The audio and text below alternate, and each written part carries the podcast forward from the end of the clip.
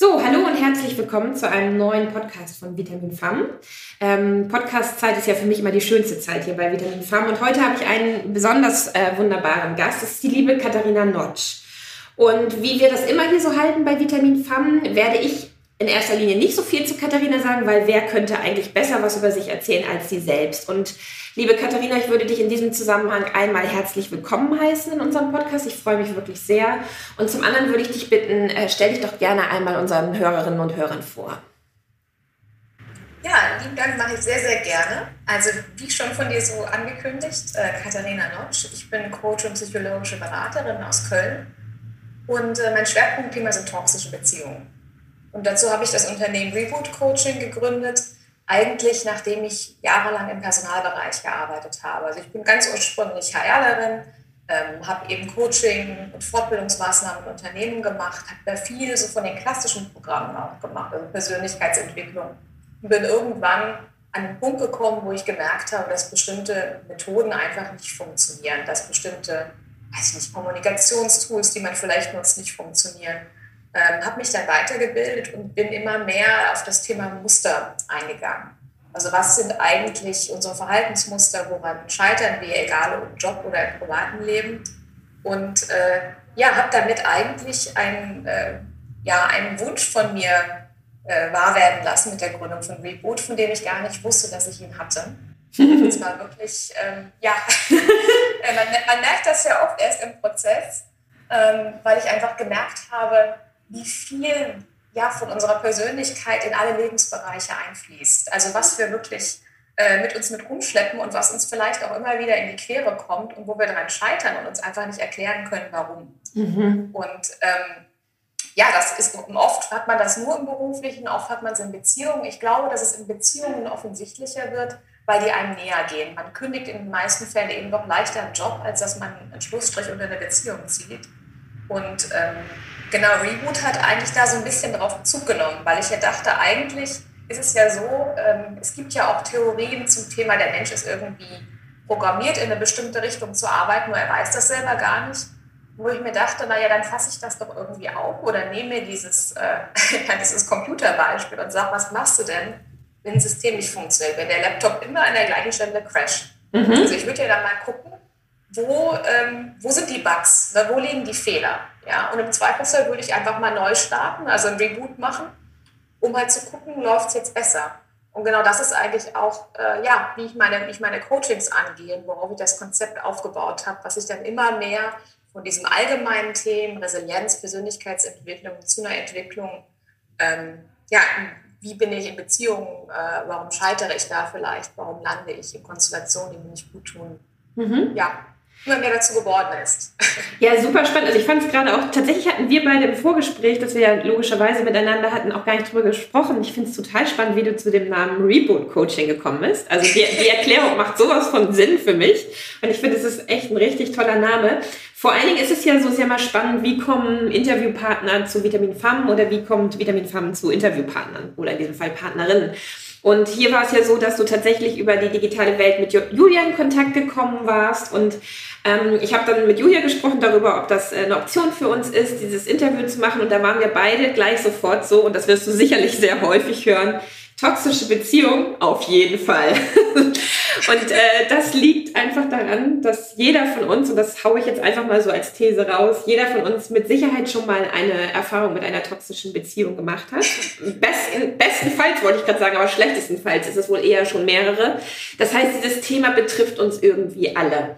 Und ähm, damit steigen wir dann auch gleich voll in das ein, äh, worum es hier heute gehen soll. Ähm, genau, du coachst Menschen oder du hast dir das Thema toxische Beziehungen auf deine Fahnen geschrieben. Und mich würde jetzt natürlich interessieren, und da kannst du einfach erzählen, was du magst und weglassen, was du nicht so gerne magst. Wie kommt es tatsächlich dazu, dass du dir für dein Coaching diesen Beratungsschwerpunkt äh, ausgesucht hast?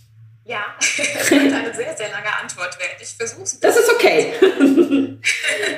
Aber tatsächlich, ähm, natürlich die meisten Coaches, glaube ich, die sie irgendwann ihr Herzensthema gefunden haben, haben natürlich auch persönliche Erfahrungen damit gemacht und sind erstmal durch so eine Art Selbstreflexion gegangen. Also haben auch geguckt, ähm, ja, wie funktioniere ich selber, was ist denn bei mir eigentlich so passiert? Und das war wirklich ganz klassisch im, im Bereich Persönlichkeitsentwicklung. Ich habe mich gefragt, warum gibt es zum Beispiel Momente, in denen ich eher nachgebe oder warum äh, habe ich denn da irgendwas nicht gesagt, was ich eigentlich sagen wollte? Und ich muss dazu sagen, dass mir das im Beruflichen eigentlich immer relativ leicht gefallen ist. Also da gelte ich auch als sehr tough und durchsetzungsfähig.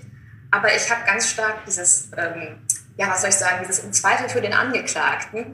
Ja. ähm, dass ich halt auch in den, äh, ja, in den, in den Situationen, wo vielleicht andere gesagt hätten, naja, der Typ ist ein Arschloch, auf Deutsch, oder auch, das, das ist keine richtige Freundin, dass ich sehr, sehr viel immer versucht habe, die andere Seite einzubeziehen und das zu verstehen und die Motive aufzubröseln, was natürlich auch eine große Stärke ist. Ähm, also ich, ich habe auch ähm, ja, eine Zeit lang ein Team geführt. Ich glaube, das Team hat besonders an mir geschätzt, dass ich immer sehr empathisch war und mich sehr gut einfühlen konnte. Aber man kann es eben mit Empathie auch übertreiben. Und es gibt mhm. ja diesen Begriff der Überempathie. Mhm. Ähm, und das habe ich an mir selbst ganz stark gemerkt, dass ich mich selbst immer als so stark gesehen habe, dass ich mich selbst zurückgenommen habe, weil ich dachte, also ich kann es ja eher wegstecken. Ne, ich bin ja irgendwo tough und ähm, deswegen muss ich andere Menschen automatisch so ein bisschen schützen. Und das kann natürlich, ähm, ich glaube, das ist was, was viele haben, gerade Menschen, die vielleicht schon als sie sehr jung waren, viel Verantwortung übernommen haben sich zum Beispiel um jüngere Geschwister gekümmert haben oder vielleicht schon sehr, sehr früh darauf angewiesen waren, äh, ja, zu arbeiten und wirklich Geld fürs Leben zu verdienen und nicht um irgendwelche Hobbys damit äh, äh, zu gestalten. Da kann es ja ganz, ganz unterschiedliche Geschichten in der eigenen Biografie geben, warum man sich so entwickelt und warum man vielleicht so dieses Gefühl hat, man muss immer die Welt retten.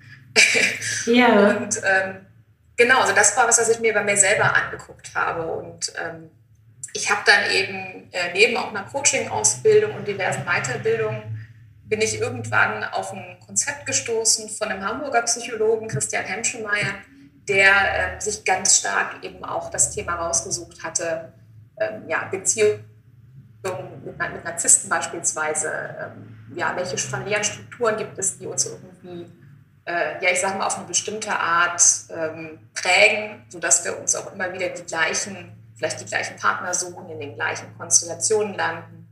Und ich habe das für mich dann sehr stark verbunden, eben auch als Gesamtbild, also nicht nur auf Beziehungen, sondern auch auf der Jobebene. Und habe mich auch immer mehr eingelesen, habe dann gesagt, ach, studierst du noch mal Psychologie? weil, ich, weil, ich, weil ich wirklich dachte, ach, ich, äh, ich habe da was gefunden, was mich unglaublich interessiert. Und ich habe das zunächst aber auch mehr für mich selber gemacht. Also selbst die Coaching-Ausbildung war was, was ich einfach, ja, ich habe das gemacht, weil ich dachte, komm, was dazugelernt ist immer gut. Mhm. Und hatte aber noch gar nicht das feste Ziel, ich will mich damit selbstständig machen, sondern ich wollte das wirklich erstmal, ja, um was Neues zu erfahren, um einen besseren Einblick zu bekommen. Und ähm, bei mir zumindest in dem Fall war das so, dass es eine sehr praxisorientierte Ausbildung war, bei der man äh, die ersten Coachings eben auch auf Band aufzeichnen musste. Dann ging die zur Supervision zurück an die Uni Köln. Und ähm, ich habe sehr, sehr gutes Feedback bekommen und dann gemerkt, ah, ich kann das. Mhm. Und äh, ich habe da auch wirklich viel Herzblut mit dabei. Und ähm, ja, daraus ist halt immer mehr das Konzept entstanden, was ich heutzutage auch vertrete, was ja eine Kombination ist eigentlich aus äh, systemischem Coaching und aus einer Beratung. Weil ähm, es natürlich auch darauf ankommt, mit wem habe ich es zu tun, wie sehr hat sich jemand mit dem Thema auseinandergesetzt. Mhm, und, ja. ähm, es gibt Menschen, die haben sich schon wirklich, ich hatte jetzt das Thema Narzissmus angesprochen, die haben sich da viel eingelesen ich bin da immer ein bisschen vorsichtig, weil Narzissmus oder Narzisst ist mittlerweile so ein Modewort geworden, finde ich. Es ist ja eigentlich wirklich eine psychologische Diagnose und äh, es bestehen nicht 80 Prozent der Welt halt aus Narzissten. Nee, ja, ja, genau. aber, man, aber man kriegt das, ich finde, man kriegt das so ein bisschen vermittelt, weil Narzissmus ja immer noch was ist, diese Selbstverliebtheit und, und man hat vielleicht noch aus der Schule so, ein, so ein Deutschbuch in der Hand, wo Narzis über einem Teich kniet und sein Spiegelbild bewundert. Ja, ja. Na, aber das ist ja, das ist ja nicht das, was es eigentlich ausmacht, was ein Partner ähm, wirklich zugrunde richten kann, sondern was einen zugrunde richtet, sind ja wirklich bestimmte Kreisläufe, ähm, die halt entweder bewusst oder unbewusst von, von einer Seite getrieben werden, die man vielleicht mitspielt. Und das ist das, was ich halt eben auch ähm, versuche in den Coachings so ein bisschen aufzuarbeiten. Ja, das ist, das ist total spannend. Ähm, ich habe gerade so gemerkt, als ich dir so zugehört habe, dass ich dachte so, hm, wenn ich mich jetzt da reinversetze, dass ich jetzt vielleicht ähm, Hörerin oder Hörerin dieses Pod, äh, Podcasts bin, dann finde ich das spannend, worüber die beiden sprechen und habe auch irgendwie das Gefühl, ich habe vielleicht toxische Beziehung schon mal gehört und irgendwie fühlt sich das auch so an, als hätte ich vielleicht auch schon mal so eine Erfahrung gemacht. Trotzdem finde ich es wichtig, gerade auch für Menschen, die wir vielleicht da abholen, dass sie noch nicht so viel zu dem Thema gehört haben und die wollen wir ja letztendlich gerade auch besonders erreichen.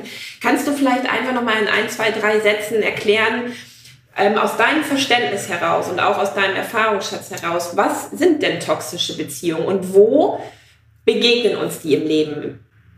Hm. Also im Kern ist eine toxische Beziehung alles, was mir langfristig nicht gut tut, was mir die Kraft raubt. Mhm. Ähm, eine Beziehung oder eine Freundschaft, die sollten ja eigentlich irgendwo stärken. Da sollte eine Gemeinsamkeit sein, die sich aber auch dadurch äußert, dass man vielleicht irgendwo auf einer Augenhöhe ist. Mhm. Bei einer toxischen Beziehung gibt es eigentlich immer eine Seite, die mehr gibt, eine Seite, die mehr nimmt. Ne? Und da gibt es auch keinen großen Wechsel. Ähm, es gibt eine Seite, die immer kämpft und versucht, äh, richtig zu machen und gut zu machen, analysiert und eine andere, die im Endeffekt ja eigentlich nichts tut oder sich bedienen lässt, das vielleicht sogar ausspielen. Mhm. Und ähm, ich denke, man hat, sieht das im Freundeskreis manchmal, da gibt es Leute, die sind ewig in, in einer On-Off-Beziehung und alle schlagen schon die Hände beim Kopf und sagen, meine Güte, warum schießt du den nicht ab oder die nicht ab? Es funktioniert doch nicht. Mhm. Und die Person geht aber nicht, weil sie es auch nicht kann, ja, und sagt, irgendwie gehören wir ja trotzdem zusammen. Ähm, oder vielleicht, ne, man kriegt mit, dass der Partner von irgendjemandem äh, dauerhaft untreu ist, äh, nie da ist, wenn er wirklich gebraucht wird. Und trotzdem besteht diese Beziehung einfach schon lange. Ja? Selbst wenn man komplett ignoriert wird und man kann das entweder wenn man selber drin ist, nicht wirklich nachvollziehen, warum man nicht wegkommt, mhm. oder das Umfeld steht halt wirklich da und sagt, wir sind eigentlich machtlos, wir können da gar nicht helfen, wir schauen uns das an und wir wünschen uns einfach nur, dass es aufhört. Ähm, kurz gefasst, natürlich lässt sich das auch auf den Arbeitskontext übertragen, aber ich würde jetzt einfach mal bei den, äh, bei den privaten Beziehungen oder bei den Liebesbeziehungen bleiben. Mhm. Genau. Genau. Also ich denke, spätestens jetzt hat jeder für sich erkannt, so ja, habe ich auch schon mal, habe ich auch schon vielleicht Erfahrungen mitgemacht. Ähm, vielleicht ist es es ist eine doofe Frage, wobei doofe Fragen gibt es ja nicht. Ähm, was glaubst du, aus, auch da jetzt wieder aus deiner persönlichen Erfahrung, ähm, warum sind so viele Beziehungen toxisch? Also woher kommt das so ein bisschen? Und dann eigentlich kannst du da dann direkt auch in die Antwort auf die zweite Frage, die ich dir stelle, übergehen. Was ist sozusagen die große Stärke von Coaching, da anzusetzen, Menschen zu helfen, sich aus einer toxischen Beziehung zu befreien? Also tatsächlich ist es so, ich trenne immer sehr genau eben zwischen Coaching und Beratung. Und ähm, beim Beratungsaspekt, das ist wirklich das, wo es mehr so um das Thema auch Aufklären und Verstehen geht. Weil mhm. gerade bei diesen On-Off-Beziehungen, wo man einfach nicht loskommt, spielt halt wirklich, ich sag mal, Sucht eine ganz große Rolle. Das klingt zwar nach so einem großen Wort, aber tatsächlich ist es so, da gibt es auch zahlreiche ähm, ja, Forschungsberichte dazu, ähm, es gibt diesen Aspekt der intermittierenden Verstärkung.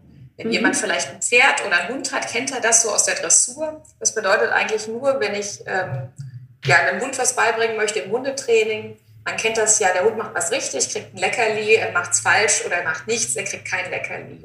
Die intermittierende Verstärkung bedeutet einfach, dass er mal was kriegt und mal nicht. Mhm. Und Tiere werden dann so ganz, äh, ganz aufgeregt und wollen immer alles noch besser machen, äh, weil sie irgendwann doch dieses Leckerli wollen. Mhm. Na, also und wundern sich natürlich auch, wenn sie alles richtig gemacht haben, äh, warum kriege ich es denn nicht?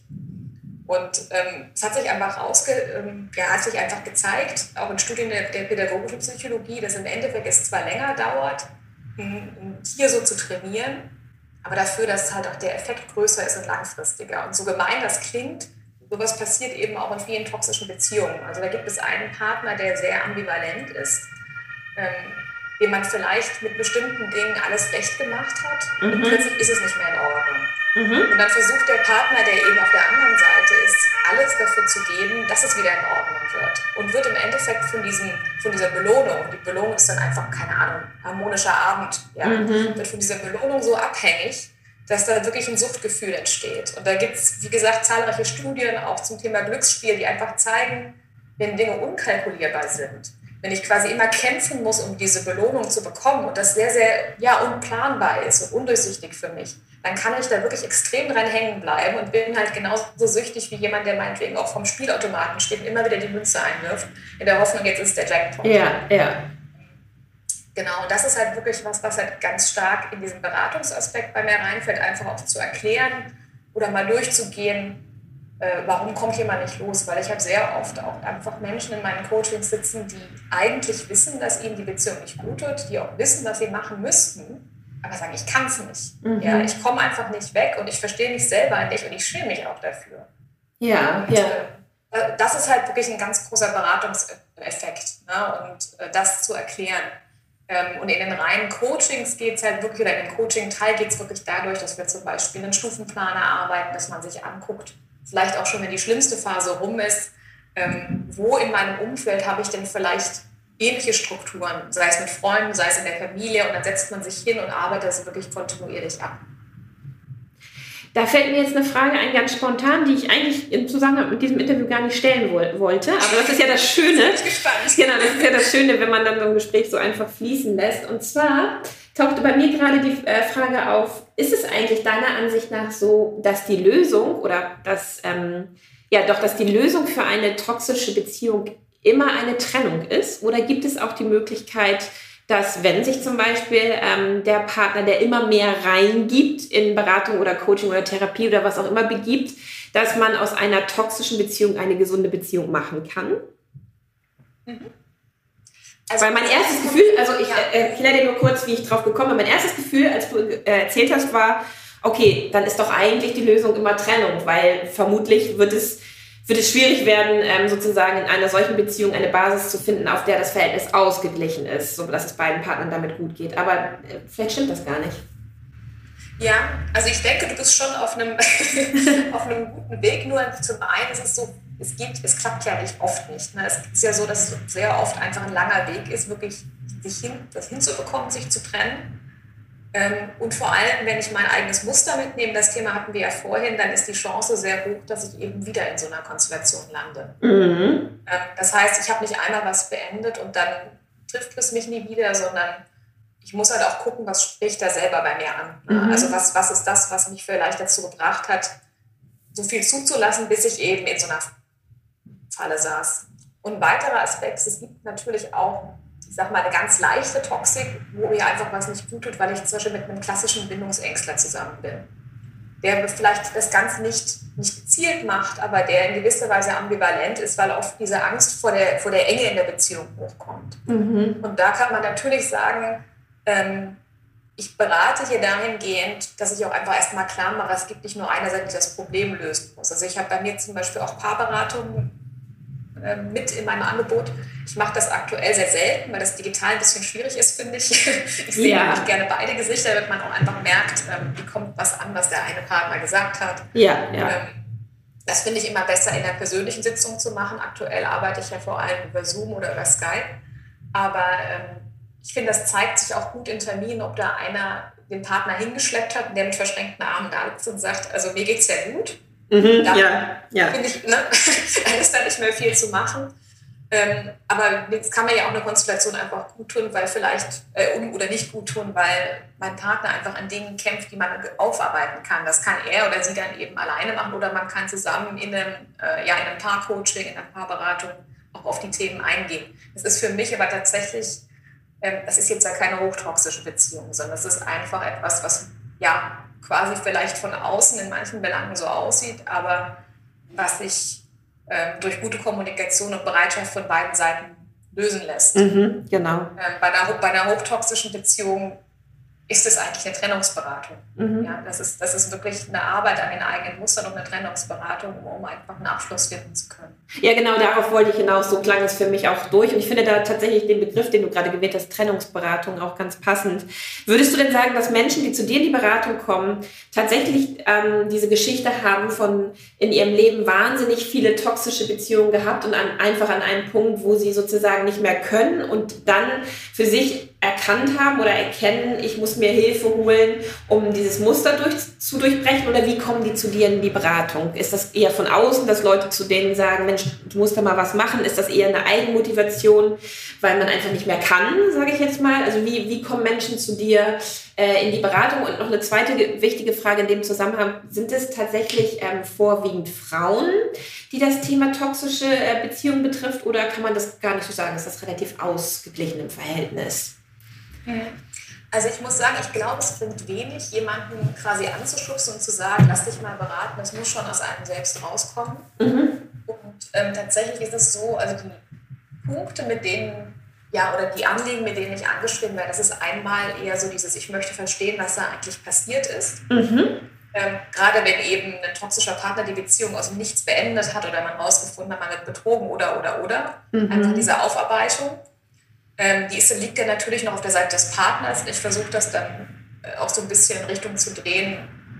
Ja, wo hast du selbst vielleicht Themen, die weil du zu verständnisvoll warst und so weiter, mhm. äh, wo wir dann das Ganze auf den Coachie richten, weil wenn der Partner nicht da ist, kann ich den weder beraten noch beeinflussen noch sonst irgendwas machen. Absolut, genau, ja.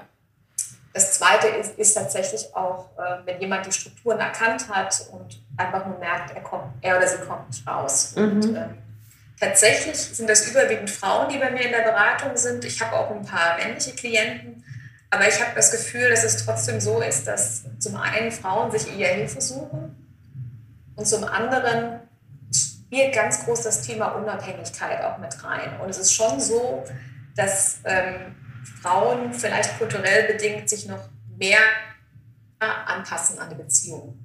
Ähm, und das ist im Endeffekt auch nicht, ähm, soll ich sagen, es ist ja nichts Verwerfliches, das kann man ja auch so entscheiden. Nur das Problem ist, wenn ich dann an einen Partner gerate, der mich auch noch komplett abschottet, ähm, dann bin ich irgendwann in der Konstellation, wo ich nicht mehr weiß, wo oben und unten ist. Ja, ja.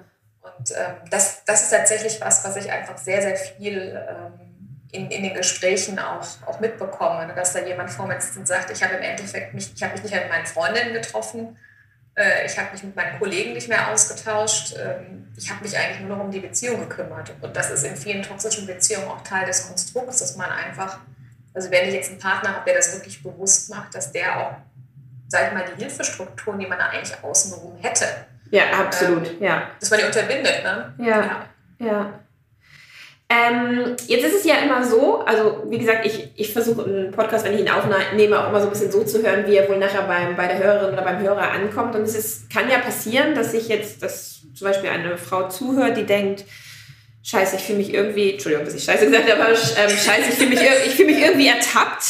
Und irgendwie klingt das was wie, wie, ja, wie etwas, wo ich gerade drin stecke und ähm, wo ich nicht rauskomme. Und dann gibt es ja immer im Zusammenhang, dass es, glaube ich, nichts anderes, ob es Beratung, Coaching oder Therapie ist, dann gibt es ja immer diese Hemmschwelle, diese berühmte Hemmschwelle. Und das ist ja die, sich Hilfe zu holen und dann vielleicht sogar noch aus dem professionellen Bereich. Also jetzt nicht zu sagen, ich gehe zu der Kollegin oder ich sage es meiner besten Freundin.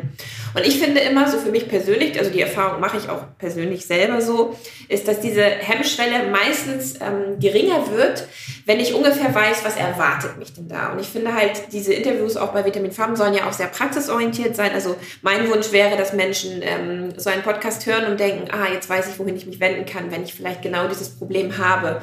Und deshalb wäre es toll, Katharina, wenn du vielleicht kurz darauf eingehen könntest, ähm, was erwartet eine Frau oder ein Mann, der sich bei dir zum, zur Beratung oder zum Coaching anmeldet? Ähm, wie läuft das ab und wie muss der sich das so vorstellen? Einfach um diese Hemmschwelle so ein bisschen zu verringern.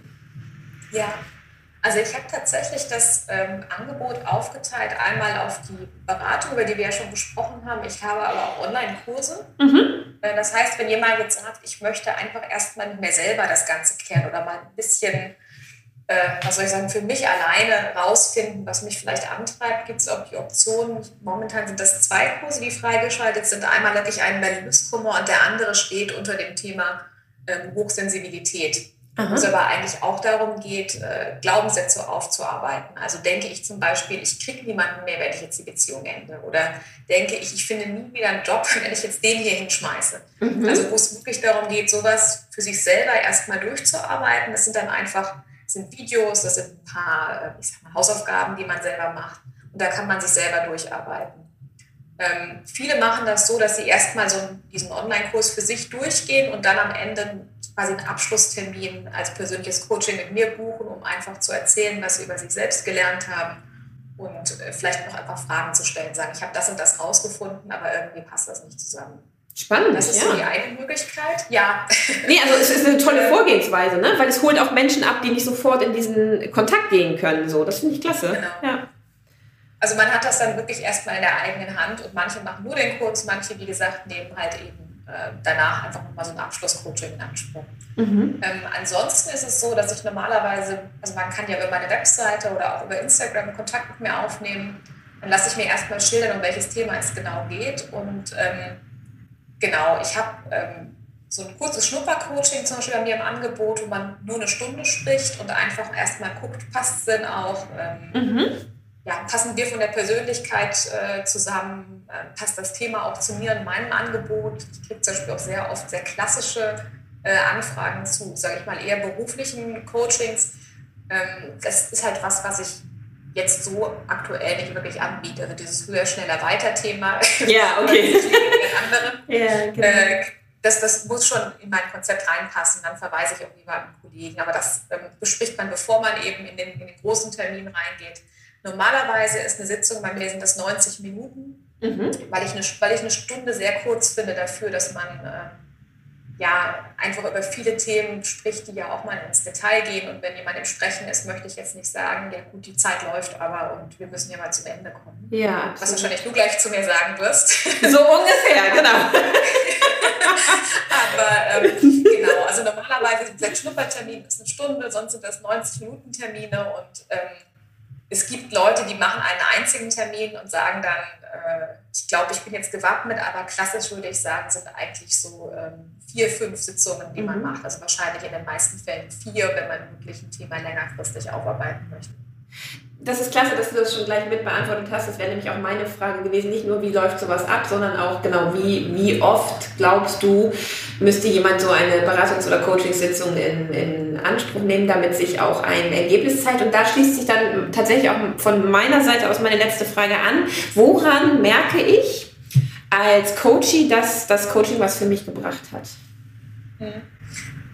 Tatsächlich glaube ich, dass man das am ersten, also zum ersten Mal merkt, wenn man wirklich sich einen Überblick macht über alle persönlichen Beziehungen, die man hat. Und damit meine ich jetzt nicht nur Liebesbeziehungen, sondern vielleicht auch die Beziehung zu Geschwistern oder zu Freunden und sich ein bisschen klarer darüber wird, zum ersten Mal, welche Dynamiken sich zur später wiederholen. Und da kriege ich sehr oft dann im Nachhinein E-Mails, wo mir jemand schreibt, oh Gott, ich habe das bisher immer nur gesehen, was meine Partner angeht, aber mit meinem Bruder rede ich ja genauso. Ja, ja okay. Und ich glaube, so dieses, dieser erste, so dieser Aha-Effekt, wenn einem einfach klar wird, zum Beispiel das Thema provoziert mich immer, egal wer es macht. Und damit kann man mich auch gut manipulieren. Ja, wenn diese ersten Erfahrungen kommen und das einem wirklich wie Schuppen von den Augen fällt, das ist eigentlich das, was der größte Erfolg ist. Weil natürlich kann man immer wieder mal in Situationen geraten, wo man sagt, okay, ich bin ein altes Muster zurückgefallen.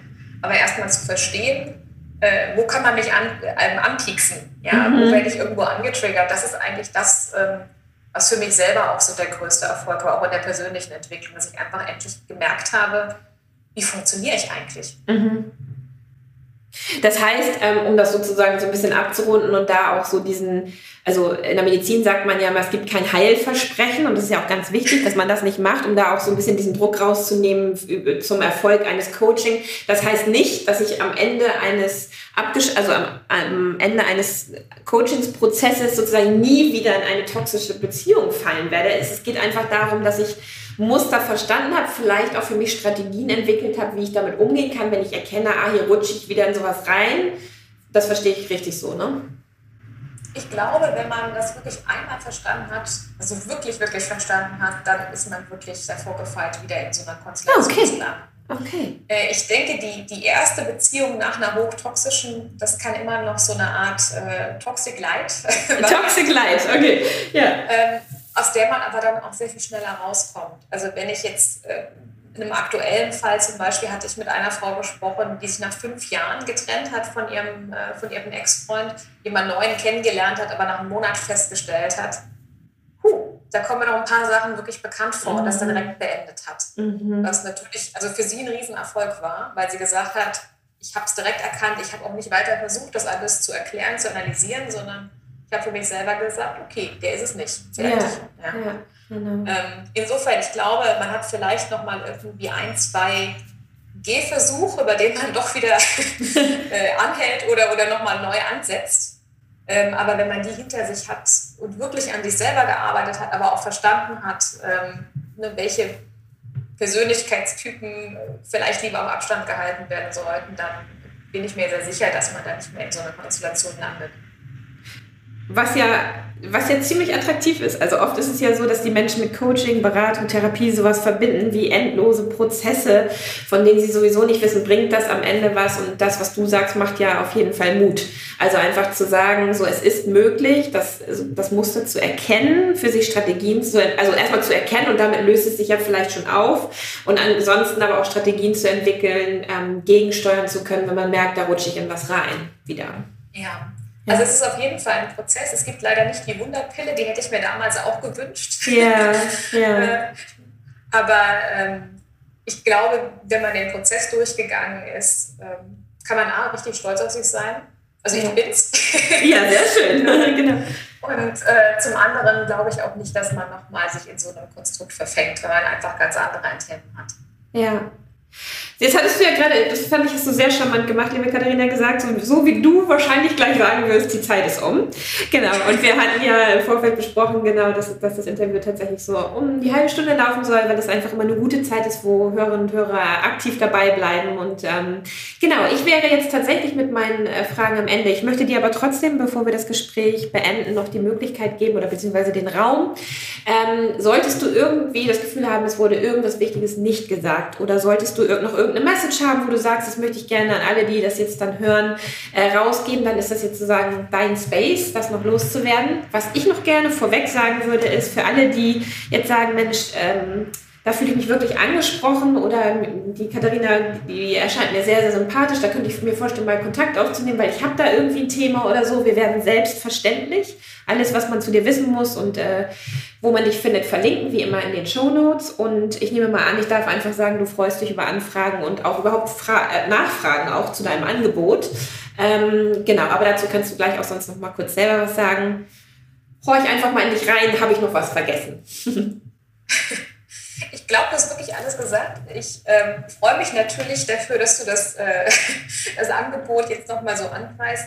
Ich glaube, das Wichtigste ist tatsächlich, ähm, dass man sich selbst nicht äh, die Vorwürfe macht, warum man in einer ungesunden Konstellation gelandet ist. Ich mhm. denke, das kann viel von uns passieren, gerade wenn man eben äh, selbst sehr, sehr empathisch ist, wenn man ähm, ja in gewisser Weise auch ähm, vielleicht zu stark auf andere Menschen eingeht. Ähm, und das ist aber auch eine Stärke. Es ist eine riesige Stärke und da sollte man nicht, nicht verfluchen, ähm, auch wenn es einen vielleicht bei der falschen Person irgendwo in die Enge getrieben hat. Mhm. Und ähm, ja, das ist eigentlich, glaube ich, das, das Wichtigste. Und wenn man sich entscheidet, daran zu arbeiten, egal ob mit mir oder mit jemand anderem, äh, ist das, glaube ich, eine sehr, sehr gute Entscheidung. Ja, auf, auf, ja, auf jeden Fall. Ich finde es auch ganz schön, dass das sozusagen das Schlusswort ist, zu sagen, dass man nicht in dieser Bewertungsschleife hängen bleibt. Dazu neigen wir ja bezüglich ja. sehr, sehr vieler, vieler Themen alle immer wieder, dass wir sofort in so eine Selbstabwertung kommen. Und das ist ja eigentlich sozusagen der absolute Hämmer und nicht Förderer dafür, dass wir da in einen Prozess reinkommen, der etwas Positives für uns bringen darf. Insofern finde ich, sind das sehr, sehr schöne abschließende Worte für ein, wie ich finde, sehr schönes Interview. Vielen Dank dass du dein deine Wissen und deine Erfahrung mit uns und den Hörern und Hörern geteilt hast. Und ähm, ja, es war mir wirklich, wirklich eine Freude und ich hoffe, dass wir uns irgendwann wieder hören, vielleicht auch mal sehen. Und ähm, genau, alles, alles Liebe für dich. Ja, danke, für dich auch. Dankeschön. Wenn ihr mehr über uns erfahren wollt, dann findet ihr uns auch auf Instagram und Facebook. Wenn ihr Feedback hinterlassen möchtet, dann schreibt einen Kommentar oder uns eine E-Mail an mail at vitamin-fam.com. Und bis zum nächsten Mal nicht vergessen. Give yourself a hand and sex up your life. Marit und Julia.